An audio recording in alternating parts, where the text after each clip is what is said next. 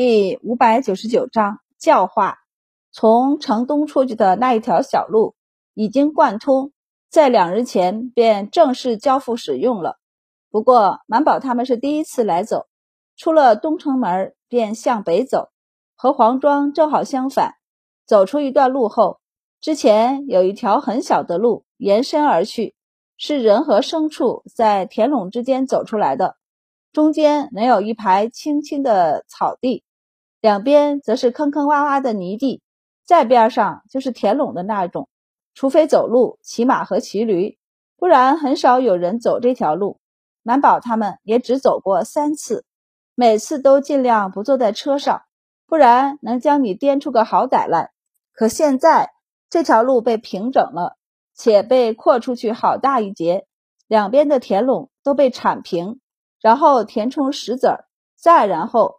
补充泥土捶打过，左右两车道，比官道小，但看着也是一马平川，很是让人舒心。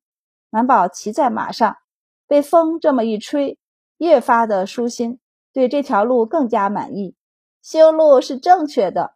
白善颔首，示意他往前看，就见路两边的边上有农人挑着担子，担子里放着不少菜蔬。看到这一行车队，他们有些胆怯，便不敢再走，而是站在路边边上侧身等他们走过。今天是这条路开通的第三天，之前修路，人和牲畜是不许在路上走的，但他们昨天就走过了。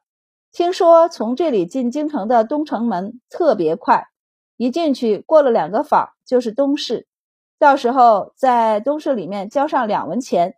就能得一个位置，而一旦菜蔬可以卖出去八九十文呢。要是运气好，他们不用到东市，就一路从两个坊晃悠过去，东家买一些，西家买一点都用不着交那两文钱，就可以把菜都卖出去了。主要是东城门进菜蔬不收税，东城门进菜蔬当然不收税了，不仅菜蔬不收税。鸡鸭鱼蛋这些东城门都不收，这是郭县令近日才颁下的命令，为的就是吸引更多的人走东城门。至少他万年县的人得走东城门。作为万年县县令，这点权利他还是有的。没办法，长安县太可恶了。明明万年县和长安县一样是京城郭县，但因为皇城被划给了长安县。明明他们同级，但唐鹤就是隐隐压他一头。最可恨的是，西城门属于长安县也就算了，南城门也全都属于长安县。明明城内的地盘都是差不多对半分的，凭什么到了城门口的那一块，长安县就要比他们万年县多一整个？偏商旅们都喜欢走南城门，东城门少有人走。现在好了。他多增了一条路，说什么也得多吸引些人来，因此郭县令早早的让里长们去乡里宣传，鼓动大家往京城送鸡鸭鱼肉、蔬果青菜。他想让辖下的百姓们争气些，但他们很少见到这样的贵人、这样的车队，突然在空荡荡的大路上遇见，还是刚刚开通的大路，一时有点胆怯。停下来后，便犹豫着是跪下还是不跪。满宝好奇地看着他们，到了跟前后，就盯着他们的担子问：“这樱桃是自家种的还是野生的？甜吗？”农人愣了一下，就忘了纠结是跪还是不跪，回答道：“回娘子，这是我家后院的果树，不敢说甜，但肯定不是特别酸。”他没敢说很甜。满宝一听，立即问道。多少钱一斤？问起价钱来，农人就不是很紧张了，咧了嘴笑道：“十五文一斤，比肉还贵呢。”满宝看了眼，还是觉得很好看，于是道：“给我来，我先尝一颗可以吗？要是好吃，我就全买了。”农人一听，立即摘了一颗又大又红的给他，然后一脸期盼地看着他。满宝咬了一口。有点酸，不过比他们村山上的野樱桃好太多了。于是大手一挥道：“我全买了，反正他们今天人多，不怕吃不完。农人一听，立即高兴起来，当即放下担子，和边上的人借了秤砣来给他称斤两。不错，他们共用一杆秤，而且这秤还不是他们的，是他们和村长借的。每次借送他两个鸡蛋。他算了算斤两，很快就报出数来，三斤九两。他冲满宝憨憨一笑，道：“娘子，一两算我们让您的。”就算您三斤半好了，他们买菜就这样，半的才好算，多了或少了就不好算了。于是多了他们就抹去，少了就填一些。然后他拿出一张大叶子，将樱桃包起来给满宝，就蹲在地上掰着手指头算三斤半是多少钱。满宝便站着等，等了许久，发现他算到第三斤后就卡壳了。摸了一下额头上的汗后，继续掰着手指头算，还扯上边上的人，他们也难呢。他们很少卖东西的，要不是里长一直说现在是春天，地里的菜长得快，城里的人没菜吃，而现在又旱住了，地里暂时种不了。东城门现在不收进城的菜蔬钱，不然他们也不会大着胆子送菜进城。但一斤菜。就两三文，谁家买菜都没超过十文钱的。这樱桃，人家都是一两一两的买。突然来了个包圆的，农人好着急。满宝见他算不出来，便蹲在地上帮他一起数。一斤是十五文，那两斤就是三十文，三斤就是四十五文。农人满脸茫然，满宝便拿出一串铜钱来拆。数了十五文，放在他手里，这是一斤。又数了十五文，放在他手里，这是一斤。大家围上来看热闹，连常玉和明达也没忍住，从车上下来，一起围观。满宝又数了十五文，放在他的手上，这是一斤。农人道：“这是三斤了。”满宝颔首，然后又数了个十五文，放在他另一个手心儿。然后道：“这是第四斤，但你只有半斤，所以钱得分半，你一枚，我一枚。满宝放一枚在边上一人的手心里，再放一枚在自己的手心里，到第八枚便完了，正好在对方的手上。他笑道：‘这就是一半了。’对方却眯了眯眼道：‘娘子怎么没有第八文？’满宝笑道：‘十五文的一半是七文半。’你让我一两，我便让你半文，算起来还是你让我多一些。农人愣了一下，将钱收起来后，恭敬地和周满行礼，与其他人一起退到边上，等他们走了，才挑担离开。满宝将樱桃交给明达，笑道：“这东西酸酸甜甜的，开胃，你可以吃一些。”明达笑着点头，顺手交给了常玉，常玉就抱住。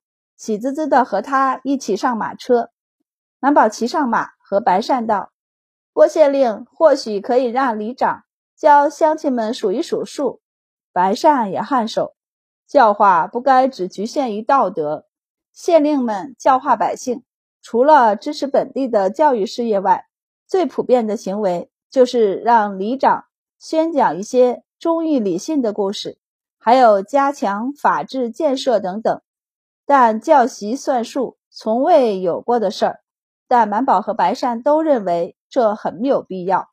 识字的难度太大了，而且世上绝大部分人不识字，而且识字你得有书，身边也要有个认识字的人才行。但识数不一样，满宝觉得这世上识数是这世上最简单的开智游戏，他不需要什么材料，掰着手指头。抓一把地上的石子儿就可以教，先识数，知道数，再自己加减。而同样教的加便是乘，同样数的减就是除。这世上再没有比识数更简单、更低廉的开智法子了。而且识数对生活也很重要。看今天的算账就知道，他很小很小的时候，娘亲和大嫂就开始教他。数手指和脚趾了，当时他可是才会说话呢。当然，这些事儿他已经记不太清楚，只是脑海中一些闪过的片段，但颗颗记得。满宝觉得他封地上的人应该开至一二。嗯，回头找里长们聊聊天儿。走过郭县令和荀县令合作的路段，便到了周满出资修建的路段，然后到了岔路口。他们只往岳阳县方向看了一眼，见道路平整，和他们这条路上一样宽，便满意的点了点头，然后继续往新城方向去。这是明达的黄庄，他在这里是有住处的。以前这个黄庄是不特别准备主子居住的院子的，毕竟这个黄庄离京城不是最近的，也不是附近最大的，也实在没什么特色，所以皇室没人想起来要来这里住。但皇帝当时要修建这一排屋子时，顺道拨钱在庄子里给闺女修了个宅院，专门给明达过来巡视产业时住的。不然怎么办呢？新城距离京城还是有些距离的。他过来巡视产业，若是累了，在哪儿休息？所以这次明达他们直接去的是明达的庄园。等把行李都卸下，人也放下大半，他们这才带了些随从，便往新城去。现在新城里的人比上次来的多了一些，负责这一条街商铺的管事。弟弟飞奔来请安，和明达公主禀报道：“如今租出去的铺子有九间，正在装修的有六间。那也不知怎么的，今儿一早，京城那些好些人家派了管事过来和小的预定铺子，有些人家还要求已经租出去的那些铺面腾出来给他们。”明达好奇地问：“都有哪些人家？”管事道。郡王府那边来预定了两间，丹阳公主府上来预定了一间，都是皇亲国戚。管事悄悄地看了一下明达后道：“赵国公府上也来预定了一间，不过是国公爷预定的，小公爷自己预定了一间。”管事顿了顿后继续道：“小公爷说他的铺子要挨着周大人的铺子。”满宝一听问道：“对了。”我的铺子卖什么？众人无语。你个东家，问大家要卖什么？满宝一脸的无辜。我原先是要卖药膏药霜的，但不是常玉和丽君约定好了，我们周记将来不在雍州开设铺子吗？管事便笑道：“奴才问过周二娘子，二娘子说周家只在药和吃的上有些长处，因此这铺子要拿来做吃的。”现在正打算开饭馆呢，但这次饭馆很是高档，不是开在外城的那一间，因为这附近有大量的房子租给读书人，因此周丽君想弄得风雅一些。满宝最近忙，周丽君也忙，所以俩人基本碰不上面，自然也没交流过这件事儿。毕竟这铺面，满宝就一句话，但从租、交接和装修都是周丽君来的。和常玉公主不同，她有多少产业放在自己名下都没问题，而周满显然不行。因此，这一个铺子是用向明学的名字租赁的。他当年被罚，自己是不能够出事的，甚至孩子也很难再出事。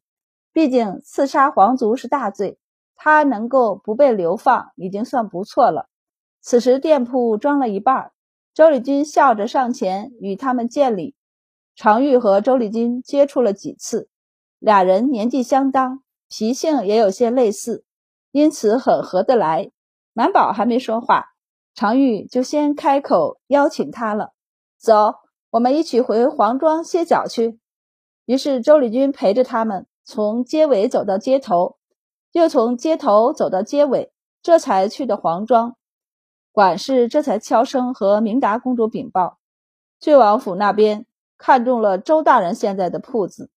明达蹙眉问道：“是哪家的郡王？”管事先告罪，这才道：“是河间郡王。不过来的是个管事，你没说铺子已经租出去了吗？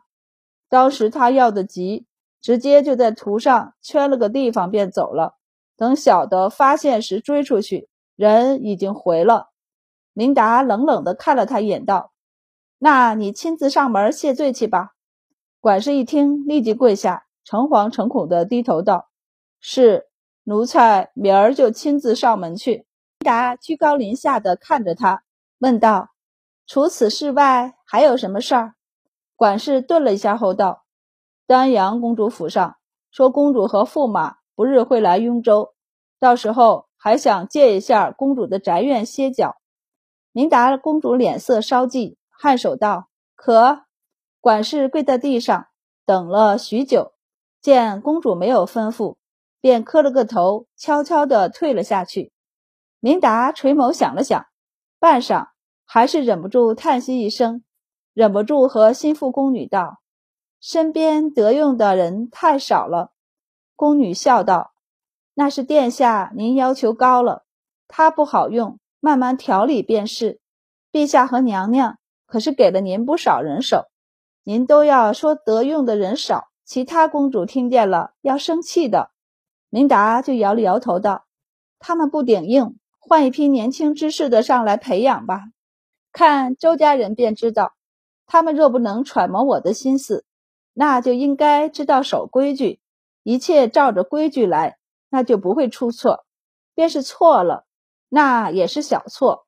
偏他揣摩不透我的心思，却又硬着要揣摩，还要站在本宫的位置上思虑。明达冷笑一声：“妄加揣测，本已是大忌，还是如此不聪明的揣测，这样的人怎能用？”宫女便不说话了。明达都没想到。父皇和母后精心给他挑选的人，竟然这么多毛病，也不知道父皇手底下那些人会不会也有问题。明达正在思考这样严肃的问题，而在另一边休息的常玉等人，直接分了两边盘腿坐下。